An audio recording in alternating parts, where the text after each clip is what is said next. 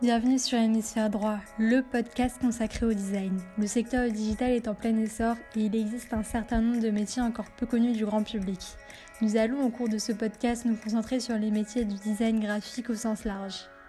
Hello Mathias, est-ce que tu peux te présenter? Pas de souci. Donc, je suis Mathias. je suis product designer. Je travaille depuis 8 ans, je pense, à peu près.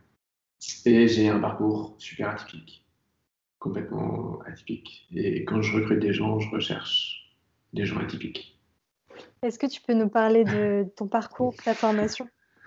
Pas de souci. J'ai fait deux écoles. J'ai fait une première école qui était IRSUP à Nantes. Dans le premier cursus pédagogique qu'ils ont fait, ils ont fait deux cursus pédagogiques à ma connaissance où en gros il y avait un peu plus d'une quarantaine d'heures de cours par semaine et à côté euh, on attendait la même chose de nous en travaillant dehors. Donc c'était un parcours hyper intense.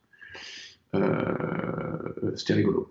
C'était un parcours pluridisciplinaire, marketing, euh, graphisme, les bases du graphisme, du dessin, de la 3D, du web. Et je dois oublier des trucs, mais bon, c'était vraiment connaître à peu près tout et être hyper bon sur tout. Donc c'était vraiment une formation d'outils. J'ai changé pour aller sur un cursus international à l'école de design Atlantique, qui était réputée pour être la meilleure école euh, de France. Et, euh, et j'avais envie de faire un cursus international parce que bah, concrètement, moi, mon travail, il ne se faisait pas ce que j'avais choisi de faire, qui était product designer ou designer à l'époque. Euh, ça n'existait pas du tout en France c'était des métiers qui commençaient un peu à émerger aux États-Unis. Et, euh, et, du coup, le cursus international, ça faisait sens parce que travailler aux États-Unis assez rapidement. Et en fait, c'est particulier.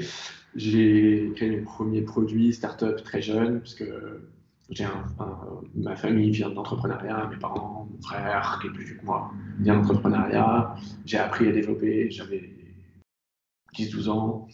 Et, euh, et, du coup, ça faisait sens pour moi, en même temps que mes études, de commencer juste à bidouiller des trucs, à faire des petites startups. Et en fait, j'ai gagné des concours de startups, etc., etc.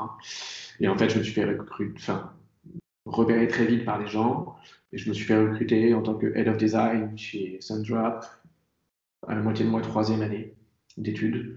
Et du coup, je faisais et des études et je suis allé vivre en même temps en Norvège, à Oslo, pour l'idée une team de design et construire un produit. Et qu'est-ce qui t'a. Comment tu as su que c'était le, le, design qui te plaisait le plus, vu qu'au final, tu as fait un, un, parcours pluridisciplinaire? Euh, Alors, c'était assez simple. Euh, du coup, j'ai appris à coder avant euh, de faire du design. Euh, le design, ça n'existait pas. Donc, on avait des, intelligences, etc. à l'époque sur Internet. Euh, le design, ça n'existait pas. Moi, j'ai fait un parcours pluridisciplinaire pour apprendre la totalité des choses euh, auxquelles je pourrais être confronté, parce que pour moi, le designer au sein d'une entreprise, il est, le point central de la boîte, il doit communiquer avec tout le monde.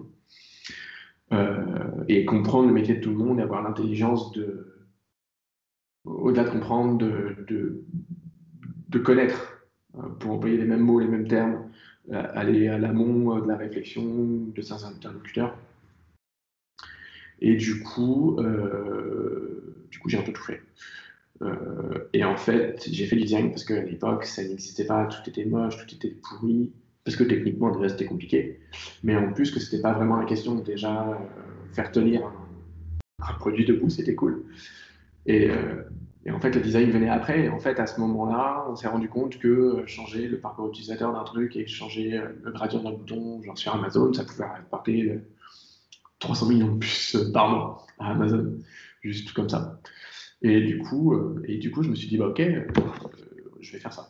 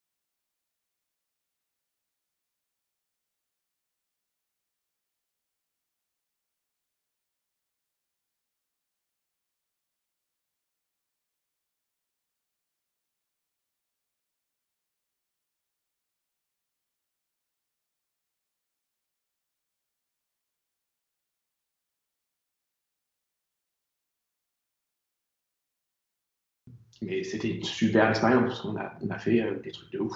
on a fait des trucs de ouf. On a fait, euh, on a eu un million et demi d'utilisateurs en croissance organique, donc on n'a pas dépensé un seul euro en marketing, mais uniquement en utilisant euh, notre cerveau, etc.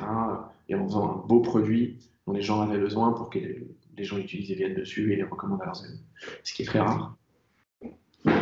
Donc ça, c'était une super expérience. Et après, j'ai rejoint Blackpills, Kairos, etc., qui sont des boîtes totalement différentes, qui sont des boîtes euh, middle size, cinquantaine, soixantaine, centaine d'employés, et, euh, et, avec plusieurs millions d'euros sur le bank account euh, qui permet de faire plus de choses en fait.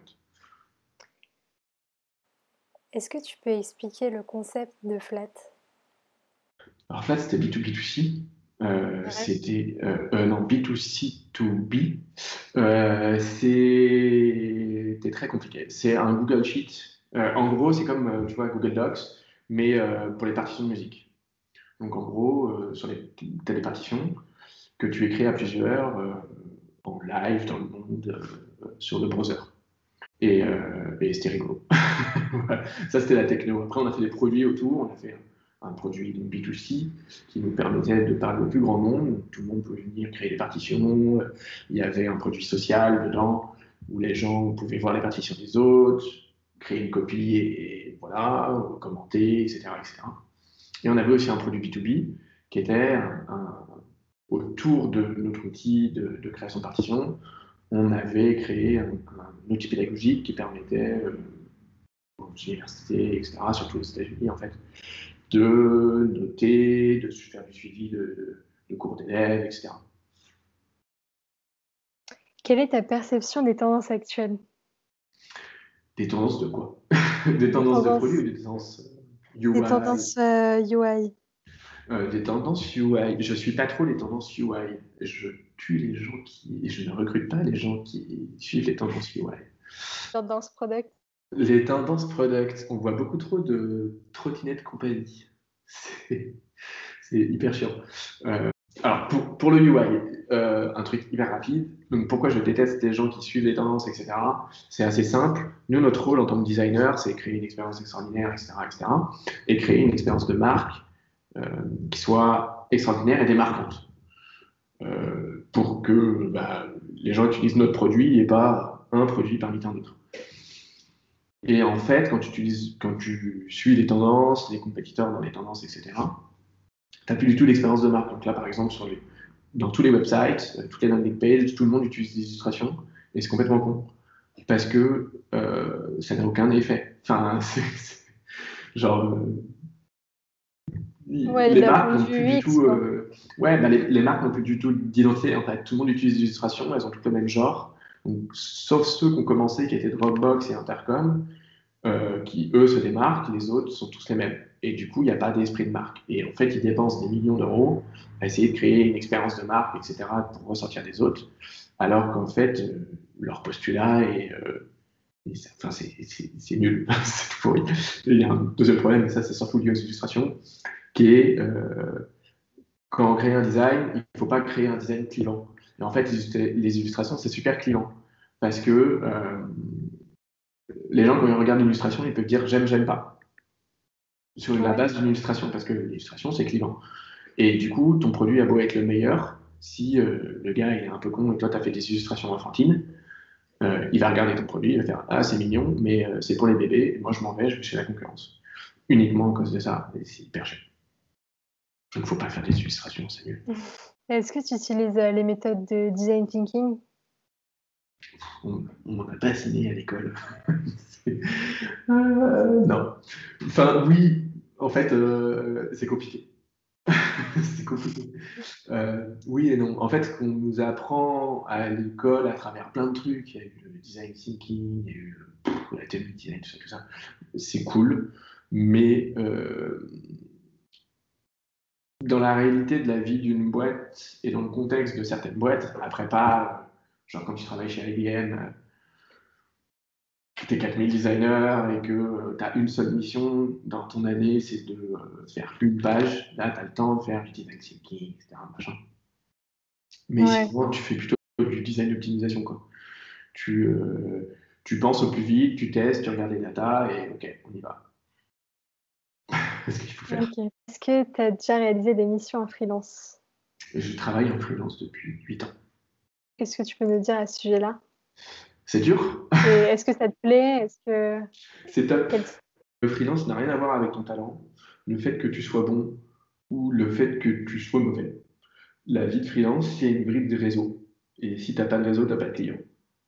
Et si tu n'as pas de réseau, tu n'as pas plus de clients, donc tu ne peux pas augmenter tes prix. Enfin, euh, la vie de freelance, c'est une vie qui est très difficile. J'ai eu de la chance d'avoir, euh, de me construire un réseau, et moi, ça marche euh, très bien. Mais tant que tu n'as pas bossé, alors déjà, tant que tu n'as pas bossé dans une entreprise petite, moyenne, grande, il faut faire les trois, je pense que c'est intéressant, euh, c'est pas possible. Parce qu'en en fait, tu vas délivrer quelque chose à un client qui va pas pouvoir mettre en place dans la vie de sa boîte. Il faut que tu comprennes les process d'une entreprise à la taille qu'elle a pour euh, ne pas livrer qu'un design, mais livrer une expérience. C'est débile. Une expérience.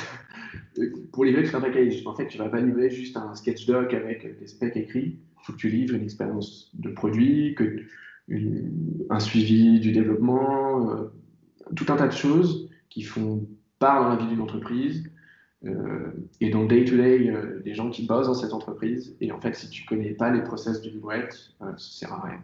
Est-ce que tu serais prêt à te relancer dans, dans l'entrepreneuriat? Oui et non. Je suis entrepreneur de cœur. J'aime faire des choses. Je, travaille entre 5h du matin et 20h le soir, tous les jours. Et, euh, c'est ce que j'aime faire. J'ai eu euh, le problème, c'est quand comme moi, tu travailles énormément et tu attends énormément des gens. Et en fait, quand tu attends trop les gens, euh, ils ont aussi une vie. Et on a tendance à l'oublier. Et du coup, tu peux être déçu. Et pour l'instant, j'ai eu trop de déceptions. Donc, du coup, je vais faire une petite pause et je vais travailler pour des gens. Est-ce que tu as des livres de référence ou des sites de veille graphique? Ouais.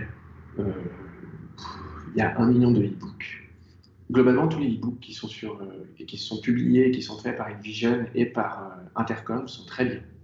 Sinon, des sites, euh, moi j'utilise Dribble parce que quand je cherche quelque chose, je cherche, cherche une réponse, un gimmick, pas, un, effet quoi. Je cherche un, effet. Et, et, ça peut m'aider à trouver cette réponse. Et je cherche d'autres trucs qui sont des patterns quand je travaille en, mobile sur iOS. Euh, j'utilise un truc qui s'appelle Mobin, M-O-B-B-I-N, qui est génial, qui en gros c'est les screenshots de toutes les applications. Et donc en fait, toi, ça permet de confirmer les hypothèses de placement d'éléments, euh, n'importe lequel, genre tu, tu veux faire une page de paiement, euh, tu vas sur Mobin et tu regardes toutes les pages de paiement et tu compares en fonction des produits, en fonction de l'avancée de la boîte, etc. Est-ce que c'est pas trop compliqué vu que tu es freelance pour, euh, pour valider tes hypothèses? Non. Non, c'est possible. Non, parce qu'en fait, je bosse avec, je bosse sur le long terme. c'est comme, en fait, c'est comme si je bossais avec une entreprise, comme en CDI. Donc en fait, quand je valide mes hypothèses, je les valide dans le temps et je, les contrôle par les data. Euh, mais du coup, est-ce que tu travailles avec euh, d'autres freelancers ou pas? Non, jamais. Jamais. En fait, quand je suis, moi, quand je suis recruté, je suis recruté en tant que lead dans une team. en fait, je manage des gens qui sont en CDI dans cette boîte. c'est un peu le rôle de product manager. Un peu, je dirais euh, VP Product Design. C'est un peu, tu vois, c'est des types qui sont tout pourris, il y en a mille et il y en a des nouveaux qui sortent tous les jours. Mais euh, en gros, euh, mon taf, c'est de donner le plus rapidement possible l'overview de ce que ça doit être. Et après, d'aider les gens à euh, follow la passe que j'ai le chemin que j'ai commencé à tracer. Quel est ton conseil pour quelqu'un qui souhaite débuter en design? Euh... Ne pas le faire. Euh, apprendre à coder. Toi, c'est la base ah, ne peut pas être designer sans, sans ah, coder, parce que maintenant, il y a plein de, il y a plein d'outils euh, qui permettent d'intégrer. Tu crois pas à ça? Ah non, pas du tout. Pas du tout, du tout. Pas parce que ça fait pas. Alors, déjà, ça chie du code tout pourri. Mais euh, la question n'est pas de savoir si euh, ce que tu as designé, ça va être intégré. La question est de savoir est-ce que ce que tu as designé, ça va avoir du sens? Et en fait, quand tu bosses, tu dois prendre en compte plein de facteurs extérieurs qui sont, je sais pas moi, combien de temps ça va prendre ce que tu as fait à, développer. Et en fait, toi, apprendre à développer, tu ne le fais pas pour, pour développer derrière, en fait, tu le fais pour bien parler et bien communiquer avec les gens qui sont en communication directe, enfin, en interaction directe avec toi. Et les premiers, c'est les développeurs.